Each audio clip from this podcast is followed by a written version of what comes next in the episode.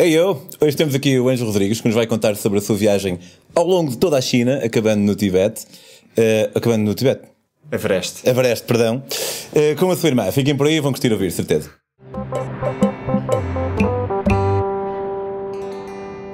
Olá, Ângelo. Pá, um gosto de ter-te aqui. Prazer é meu. Vive aqui então contar-nos sobre as tuas peripécias na China. Que começaram logo na é China verdade. ou primeiro andaste por aí ainda? Não, não, foi mesmo só a China. Uh, eu viajei, atravessei a China toda com a minha irmã. E foi uma história engraçada porque eu sou uh, crescido, uh, nascido e criado no Norte. De onde? E sou do Porto mesmo. Ok. E, e com 18 anos vim para Lisboa. E então o, o, laço com a, minha, com a minha irmã foi-se perdendo um pouco. Ou seja, nós tínhamos uma relação de gato e rato de, de, quando éramos crianças, normais e adolescentes, e depois, quando, quando ficámos adultos, acabámos por eh, nos separar eh, por causa da, da distância geográfica. E, eh, e então eu, todos os natais, eu vou a casa, naturalmente, e, e eu comecei a incitá-la a começar a viajar sozinha, porque ela já fazia algumas viagens pela Europa, e eu dizia-lhe: Mariana, se tu queres mesmo conhecer o mundo, tens que sair da Europa. Uh, e comecei a incitar-lhe a plantar esta ideia dentro da, da, cabeça dela. Porque tu próprio já tinhas andado fora sim, da Europa. Sim, foi há relativamente pouco tempo, foi há dois anos.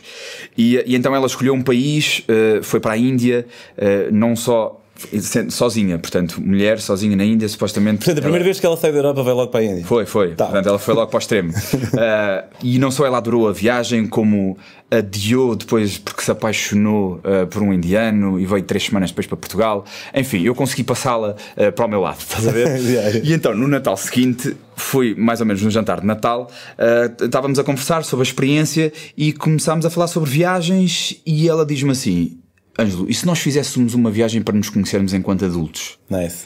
E eu, pá, grande ideia.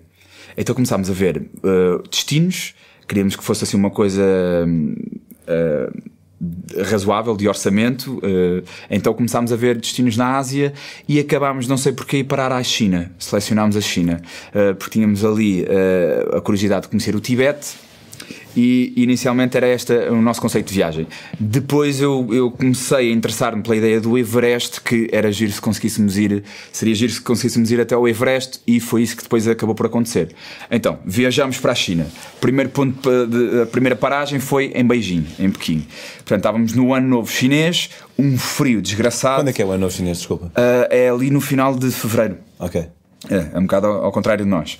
E, uh, e, é engraçado porque todas as, todos os provincianos ou uh, as pessoas de, de, um meio mais rural acabam por viajar para a capital uh, e então a experiência acaba por ser engraçada porque pá, acho que qualquer um vira celebridade em Pequim porque tu entras em contacto com uma, com uma, com cultura que é completamente diferente da nossa e, e, é muito engraçado porque tu vês os miúdos na rua a puxarem os pais, a olharem para nós e só para, só, só por ser diferente e querem tocar e não sei o quê muito engraçado. Depois de Pequim, uh, no, uh, aí foi a minha, portanto, foi a minha quarta uh, nova maravilha, portanto, das sete. Sei, eu ando, ando, em busca, ando em busca dessas, portanto, exato, foi na Muralha da China. Depois disso fomos até Xangai. Mas então, a Muralha da China? Gostei. Eu e os 5 milhões de, de, chineses que estavam lá.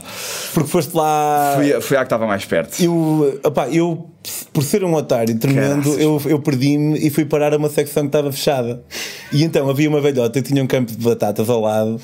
E tipo, o pessoal alugava um escadote de ferro por um euro e tipo, e entrávamos, eu estive lá 5 horas e vi 4 pessoas, meu. E opá, dizia mesmo: This section is closed off for tourism. Ok. Pá, por ser um... Mas a, vi, a, vista era boa ou não? É, opá, eu adorei, boa... eu adorei. Tipo, aliás, o que eu mais eu gostei muito da, da, muralha, mas o que eu gostei mais até foi aquilo que eu via da muralha. Pá, foi, foi muito fixe, mas foi à pala de ser um totó tremendo. Se calhar não foste tanto totó, então foste lá. Não, mas, não mas eu fui à mais comercial e, uh, e fiquei com pena porque, epá, imagina milhões de chineses à tua volta com uma câmera na mão e que tu tens que ir na carneinada, sabes? Yeah, yeah. Andas a 5 km por hora. Epá, vistas inacreditáveis, claro que sim. Uh, é um monumento maravilhoso de, de, se ver e de experienciar. É uma experiência uh, bem recompensante. Epá, mas provavelmente teria feito de outra forma se, se voltasse atrás. Depois de Pequim fomos para, para Xangai e o nosso plano era eu descobri que havia uma, uma linha de comboio que unia Xangai a Lhasa, que é, que é a capital do Tibete. Portanto, o Tibete uh, é uma região que já foi autónoma, mas neste momento é ocupada pelo, uh, pela China. Portanto, tu precisas de um visto, precisas da autorização do governo chinês para entrar no, no Tibete. Portanto, é um outro visto e é uma série de burocracias diferentes porque uh, tu, tens, tu tens que comunicar exatamente tudo o que tu vais fazer. Ou seja, tu tens que ir em antemão a dizer qual é o dia que tu vais, o dia que voltas, qual é o meio de transporte em que chegas, qual é o hotel onde vais ficar, a agência de turismo com quem vais fazer o tour. Porque tens que fazer com uma agência de turismo, não é? Sim, é obrigatório. Sim, sim. Não tens como. Não, não te dão liberdade, liberdade de, de, de andar na rua, por exemplo, se gritares eh, Free Tibet, uh, há uma possibilidade de ser expresso. E pá, eu desafio-te a fazê-lo e vais vir aqui a contar que Bora, boa ideia. E faço isso na Coreia do Norte também, só, só pela graça. Depois nunca mais saio de lá. Então, nós, nós, o nosso plano era, esse, era fazer isso de, de Xangai a Lhasa, portanto, eram 48 horas de, de comboio sem parar. Pá, e eu, eu projetava essa, essa imagem na minha cabeça, essa viagem, e adorava a ideia. Uh, e então foi super engraçado, porque em Xangai, pronto, com todo, com todo um, o contraste que existe na, na, linguagem, nos próprios sinais, imagina, uh, todos os sinais que eu achava que eram universais, sei lá, tipo isto, ou, ou isto, ou assim, na China eu senti que era completamente diferente. Então eu tive mesmo uma barreira linguística a sério. E foi, eu acho que essas, eh, esse tipo de experiências são, são o que nos engrandecem mais ainda. O que tornam as viagens cada vez mais especiais. Então imagina, eu estava, não havia emendas em inglês, não havia cardápios em inglês, as pessoas não falavam inglês, então era, eu tive um mês, 30 dias a, a falar por língua gestual. Então era muito engraçado porque coisas básicas para nós, uh, privilegiados do primeiro mundo, achamos nós, uh, de chegar lá e dizer, eu desesperado para querer beber e comer, então eu fazia, quero comer ou beber. E toda a gente ficava a olhar para mim, mas como assim? Pá, mais tarde eu vim a descobrir que isto queria dizer: anda cá, quero falar contigo. Estás a perceber? Tá, mas, mas tu não falas chinês, Este gajo está maluco, mas como assim anda cá quer falar comigo? Está-me a desafiar. E eu só queria comer ou beber, estás a ver? Então, lá passámos esse, esse imbróglio, lá conseguimos comunicar, apontávamos para as coisas e para os desenhos, era mais fácil. Usávamos o Google Translator quando, quando dava para, quando tínhamos uma rede Wi-Fi e lá apanhámos esse, esse comboio. Então, esse comboio foi, foi uma viagem maravilhosa, foi, foi mesmo muito bom de fazer essa viagem. Munimos-nos de, de, de, comida para, para dois dias. Um, dentro de, eram carruagens em que havia seis camas, portanto, uma, duas, três de um lado, uma, duas, três do outro lado. Um, tínhamos o bilhete já, já reservado, então entramos nesse comboio e foi muito engraçado porque nós tínhamos que arranjar coisas para fazer e é uma experiência mesmo sociológica. Uh, passar de carruagem em carruagem, ouvir as músicas que eles ouvem. Uh, e, e, e, depois também uma aula de psicologia com a minha irmã, portanto, porque no meio disto tudo nós estávamos a conhecer-nos enquanto adultos. Se era reatar a relação, esse Exatamente. momento não há, Perfeito. não é escapatório. Melhor, melhor, exato, não, tens, não, tens, não consegues fugir para lá nenhum, estás a ver? Tem mesmo, tens mesmo, temos mesmo que enfrentar a realidade. Uh, e aquilo até deu, deu um bocado de, de merda, porque eu, eu fiquei na camarata de cima epá, e distraí-me porque adormeci, eu estava a ver um, qualquer coisa no meu portátil, uma série qualquer, pá, e deixei cair o meu portátil da, da lá de cima e ficou inutilizado para o resto da viagem. Eu parti e rebentei completamente o visor da tela de, do portátil e correu mal, portanto. Então toda essa viagem corria bem, as casas de banho eram casas de banho à China, ou seja, um buraquinho no chão yeah. e, uh, e vamos lá ver, vamos lá ver, boa sorte. Até houve um caso engraçado que eu, eu esqueci-me de. Eu esqueci-me do meu telefone na casa de banho. Epá, e eu reparei isto tipo duas horas depois. Ou seja, eu, comprei, eu, eu, eu cheguei à conclusão, estou completamente lixado. Tipo, Já foi. o meu telefone não.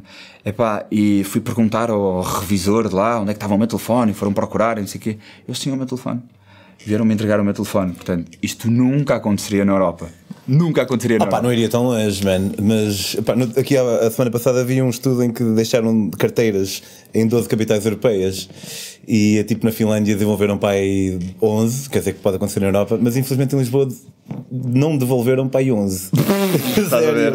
Um bocado aquela, Há muito carteirista cá. Aquela vergonhita, nem é de carteirista, tipo, deixam na na rua e o pessoal tende a não devolver, pelos vistos, em Pois, Portugal. pá, na, na China, se tu deixas um portátil no- num, num jardim, uh, se voltares lá um dia depois, não só o portátil está lá, como o sistema operativo já está atualizado, já te atualizaram tudo e está lá, está aqui, para si. Mas sabes, pá, agora eu, eu fui psicólogo noutra vida, mas dentro desta vida. E, eh, e foi numa vertente pós-freudiana. Eh, Portanto, aqui vou usar um pouco. Parece-me que tu inconsciente estava realmente a forçar-te a falar com a tua irmã. Sim. Porque tu deixaste cair o teu computador, tu esqueceste do telemóvel no quarto bem. Render a- às evidências, exatamente. Quer dizer que o teu inconsciente estava tipo: não, não vais ter distrações, cabrão. Vais ser mesmo obrigado. Boa ideia, nunca tinha pensado nisso, nunca Pode tinha ser, pensado nisso. é- Não, não, é uma boa O nosso inconsciente funciona de uma maneira que nós não. não É verdade, não é verdade. E então, toda a viagem eh, estava a acontecer e há um processo todo de aclimatização, ou seja, naturalmente nós estávamos a subir em altitude para, para ir, ir até ao Tibete. E, eh, e neste processo de aclimatização, eh, portanto, o ar começa a ficar mais rarefeito. Começamos a ficar com menos oxigênio e nós começamos a ficar lentos e cada vez mais lentos. O nosso próprio raciocínio começa a, a ficar mais lento, as coisas ficam mais pesadas, estás a ver? E então, entretanto, chegámos a Lhasa, correu tudo bem e temos toda uma experiência uh, espiritual que ficou um pouco aquém das nossas expectativas. Ou seja, eu simpatizava um bocado com o budismo uh, na altura, até entrar na China. Eu digo que entrei ateu no Tibete e saí de lá ainda mais ateu. Sério. Uh, com todo o respeito, com todas as pessoas que são espirituais e religiosas, uh, vi coisas que não, que não me agradaram muito. Ou seja, uh, em todos os templos que nós fomos, vimos templos incrivelmente ornamentados com ouro e tudo, e, e, e percebi que há, há muito, naturalmente, um aproveitamento uh, das pessoas que são mais crentes. Então eu via no, no, no, Potala Palace, que é supostamente a casa do Dal- Dalai Lama, uh, como uma coisa com, monumental, com umas 800 escadas, uh, pessoas que juntaram o dinheiro todo de uma vida, que vêm da Mongólia, vêm de outras partes da, da China, muito bem vestidas, tipo, imagina, vestiram a sua melhor roupa uh, de- de- de- do ano e juntaram todo o dinheiro que, que tinham e depois era muito engraçado, que era dentro do templo, tinham um maço de notas, parecia um monopólio mesmo, um maço de notas na mão e um pote de manteiga do outro. Todas as pessoas, os velhinhos de 60, 70 anos. Eu perguntava, "Pá, mas por que eles têm manteiga na, na outra mão? Então a manteiga era para deixar nas velas, ah, para, para não deixar as velas morrer. E depois o dinheiro era para ir distribuindo pelos monges. Ok, agora deixa-te um bocadinho aqui, um pouco aqui, um pouco aqui. E custa, sabes? Custa, custa engolir uma coisa dessas. Quando, por exemplo, Se for, se for, desculpa interromper, se for eh, todas as poupanças, realmente é um bocado estranho. É. Mas pode ser também aquela onda de. Como os monges se dedicam àquilo, são as tetas e não, pá, não, não ganham nada, pode ser para os apoiar na, simplesmente a viver. Talvez. E não em luxúria, não sei, não sei, nunca fui lá, portanto. não- Sim, mas depois entra outro, o, o- outra, outro pensamento, a lógica das proibições dos monges, são, são 200 e tal proibições que tu tens, ou seja, é um completamente alienação de tudo o que supostamente nós, nós, nós eles consideram que é mundano e prosaico e que, que te distrai do, do foco principal da vida. E para nós é perfeitamente trivial, tipo sexo ou coisas assim. Exato. Portanto, é é uma série de coisas que é um terreno ainda pantanoso que eu vou querer eh, aprofundar no- nos próximos anos, de, de, de- de aprofundar esta, esta, esta questão do espiritual. ah, vou querer aprofundar isso. Continua- continuando a, a história, ah, nós depois do Tibete não tínhamos liberdade absoluta para andar na rua, nós tínhamos que estar sempre ou no hotel ou ah, respeitando a, agen- a agenda da agência turística. E então, depois, no, no final, estava já prometido ah, e combinado nós irmos até ao Everest. Então, no Ever- ah, até o Everest, do Tibete ao Everest são 400 km. E nós passamos por uma série de checkpoints. Ou seja, de, imagina, de 50 a 50 km tu tens que parar. Nós fomos através de um autocarro com a agência, estavam mais ou menos 8 pessoas connosco. De 50 a 50 km tu tens que parar para sair, ah, tens que sair do autocarro, tens que apresentar o passaporte ah, e eles, vê lá, ele- é, é- é para haver o controlo do governo chinês para perceber quantas pessoas é que há lá, de 50 a 50 km, para ver se não foge ninguém, não entra ninguém, eles entram no autocarro para ver se está tudo, se não há substâncias ilícitas, se não está ninguém sem passaporte, ou seja, percebes mesmo que ali está um- um- uma, uma zona sensível do, do, do regime chinês. Ah, e então, nós conseguimos finalmente chegar ao Everest. Agora é que começa a verdadeira história. Então, estamos nós no Everest e era possível, o nosso plano era nós escalarmos ou levarem-nos até ao, ao, ao, ao, primeiro base camp de lá, que é o base camp mais turístico, que são 5.200 metros. O Everest são 8.848 metros, é permitido aos turistas irem até 5.200 metros. Depois disso, só com mais uma autorização do governo chinês, e aí é uma outra preparação da climatização e etc. Em relação a esta coisa da aclimatização, o que é que tu sentes, os primeiros sintomas que tu sentes? Tu não sentes as extremidades, estamos a falar de, de, de nariz, uh, mãos, pés, pênis, tu ficas completamente hermafrodita uh, em altitude mesmo. Tanto que eu perguntava ao meu tour guide e perguntava assim: uh, How do people fuck here? Era mesmo. Não, Good question. Ele dizia: They don't. That's why they're doing this. É mesmo muito frio. Estamos a falar de menos 26 graus. Pá, foi, foi mesmo a coisa mais extrema que eu, que eu passei na minha vida. Tanto que pá, nós conseguimos lá escalar os 5200 metros. Uh, primeira viagem, uh, conseguimos visitar o, o, um Book Monastery, é um mosteiro supostamente a mais altitude do mundo, a 5050 metros. Uh, lá conseguimos chegar aos 5200 metros e, e eu pensava, eu pensava assim: o que é que eu tenho a provar, sabes? O que é que eu quero provar com isto? Porque porque era mesmo as condições eram mesmo muito difíceis. O oxigênio rarefeito, tu sentes o teu o teu pensamento mais lento, uh, a própria forma de falar, tu sentes que tens a língua adormecida. Pá, é complicado mesmo. É como se tu te sentisse uma velha de 80 anos em altitude. Qualquer ação que tu fazias, imagina, eu, eu dei um grito lá, eu esbracejei, Uh, lá, lá, quando, a festejar naturalmente uh, o, o, orgulho de ter chegado a 5200 metros do Everest. Eu tive para aí 5 minutos agachado, só uh, a recuperar, a recuperar isso. Ou seja, qualquer coisa que tu fazias, o teu corpo uh, tinha, uh, ias ter uma consequência corporal. tentei tomar banho lá e o ensaboar o teu corpo, tu ficas cansado a, a tomar banho. Quando jantei lá, era muito engraçado, porque eu tinha que gerir os pauzinhos, os pauzinhos que iam até à minha boca, a levar os noodles que eu estava a comer, eu tinha que gerir isso de pauzinhos em pauzinhos, ou seja, tinha que respirar, tipo, Vamos lá, okay, mais um. Cansado, mais um. Bora lá. Vá. E então, depois, o dormir, não, não havia nenhuma guest house disponível, disponível, não, não havia uma guest house, não havia ninguém a trabalhar nas guest houses lá, havia uma guest house lá. lá. Então é uma autogestão. Sendo uma autogestão, tu estás a imaginar mais ou menos como é que serão as condições, não são uh, as mais uh, propícias. Uh, as sanitárias e isso não, não são as mais propícias à boa convivência dos seres humanos. Então, nestes menos 26 graus, uh, não, eu dormi com toda a roupa que eu tinha. Uh, tínhamos até um edredom elétrico para ajudar, uh, um, um, quatro edredões, e mesmo assim eu não me conseguia mexer na cama.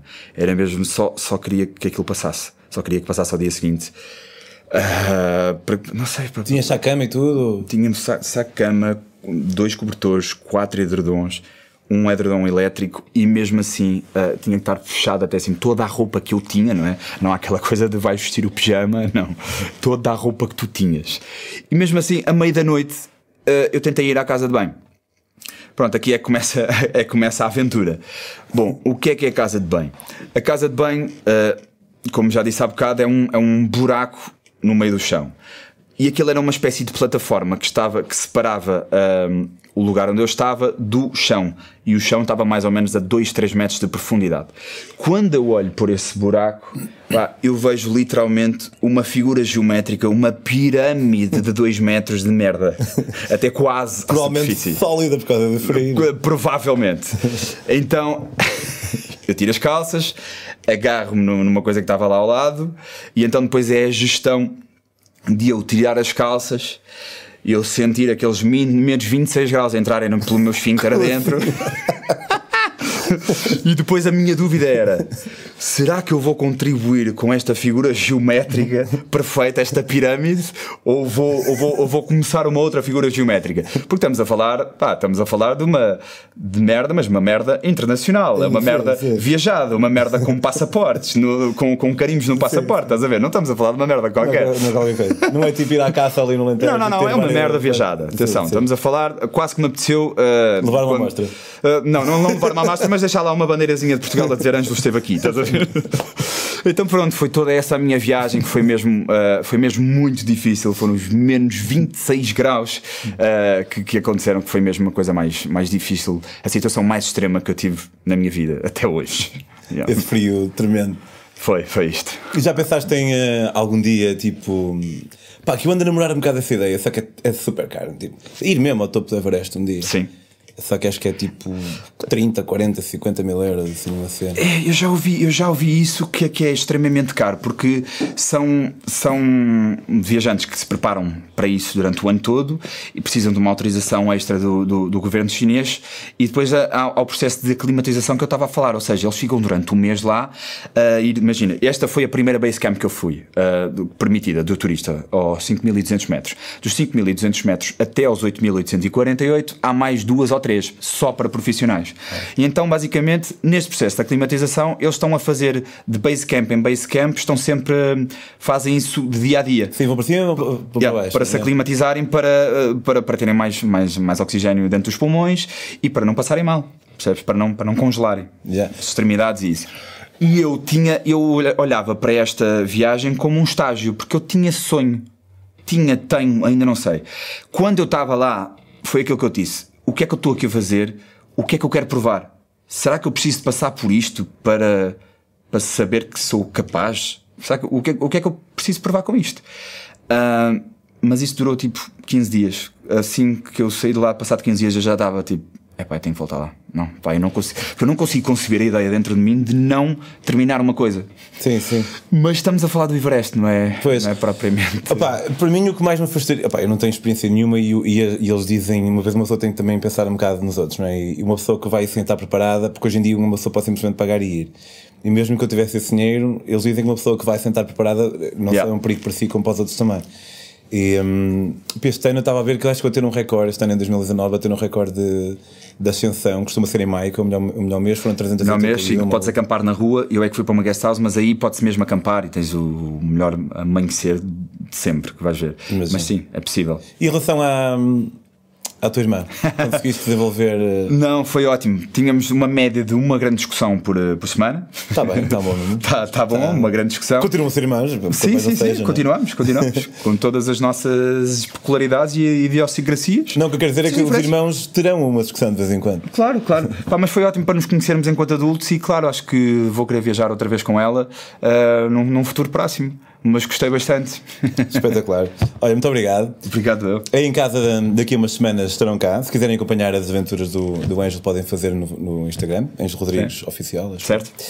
E um, quanto a nós, se quiserem acompanharem as próprias aventuras, podem fazê-lo em Pedro on the Road ou podem comprar os meus livrinhos em daquili.com. Este é sobre uma viagem à boleia pelas Ásias e Europas. E este é sobre uma viagem de bicicleta de Valquemer até a África do Sul. Podem fazê-lo também em patreon.com barra metamorfose ambulante ou então simplesmente mandando o vosso amor. Estou a mentir, não mandem amor que não preciso. uh, até para a semana.